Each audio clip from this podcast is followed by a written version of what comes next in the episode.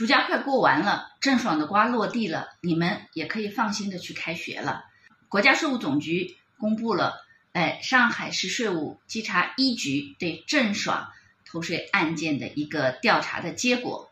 呃，补税七千万，滞纳金八百多万，然后呢，罚款两点一八亿，合在一起约两点九九亿，三亿不到一点点啊。为什么对郑爽这一次补税罚款？呃，罚到四倍、五倍，实际上很重要的一点，它是二零一八年五部门出了对于呃天价片酬、阴阳合同这方面规范的文件之后，它顶风作案，依然采取了呃阴阳合同、呃这个拆分收入甚至虚假增资的方式来规避个人所得税，因此呢，才处以顶格四倍和五倍的罚款。很多人对于他采取的一些避税的方法，呃，有一点不是特别能理解，呃，那么这样的话呢，我们跟大家来说一下啊。首先，他四千八百万的收入，呃，从个人的劳务收入转成了企业的收入。个人劳务收入大家知道，呃，个人所得税在预扣预缴的时候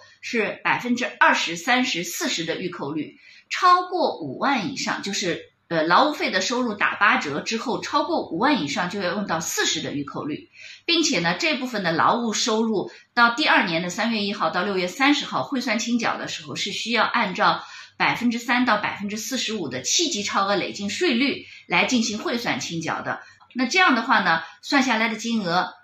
比较大，因此呢，呃，他就采取了把这一部分的收入拆成两块儿，一块儿呢四千八百万。做成了公司的收入，并且呢，在公司里头并没有全额按照四千八百万收入对应的利润来交纳所得税，而是通过了虚假的申报的方式呢，规避了所得税的纳税义务。本来把个人的劳务的所得税转成了企业的收入，又把企业的收入通过虚假报税的方式呢，增加序列了一些成本呐什么的，规避掉了个人所得税的。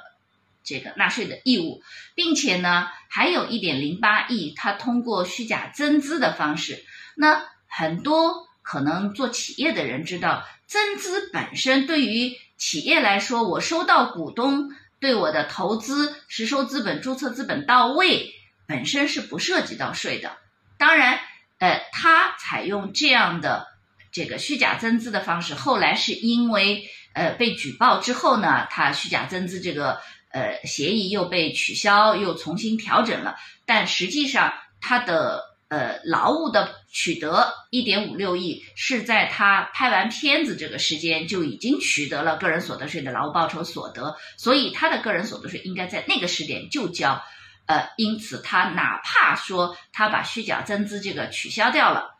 也不影响他前面个人所得税应该要交。这里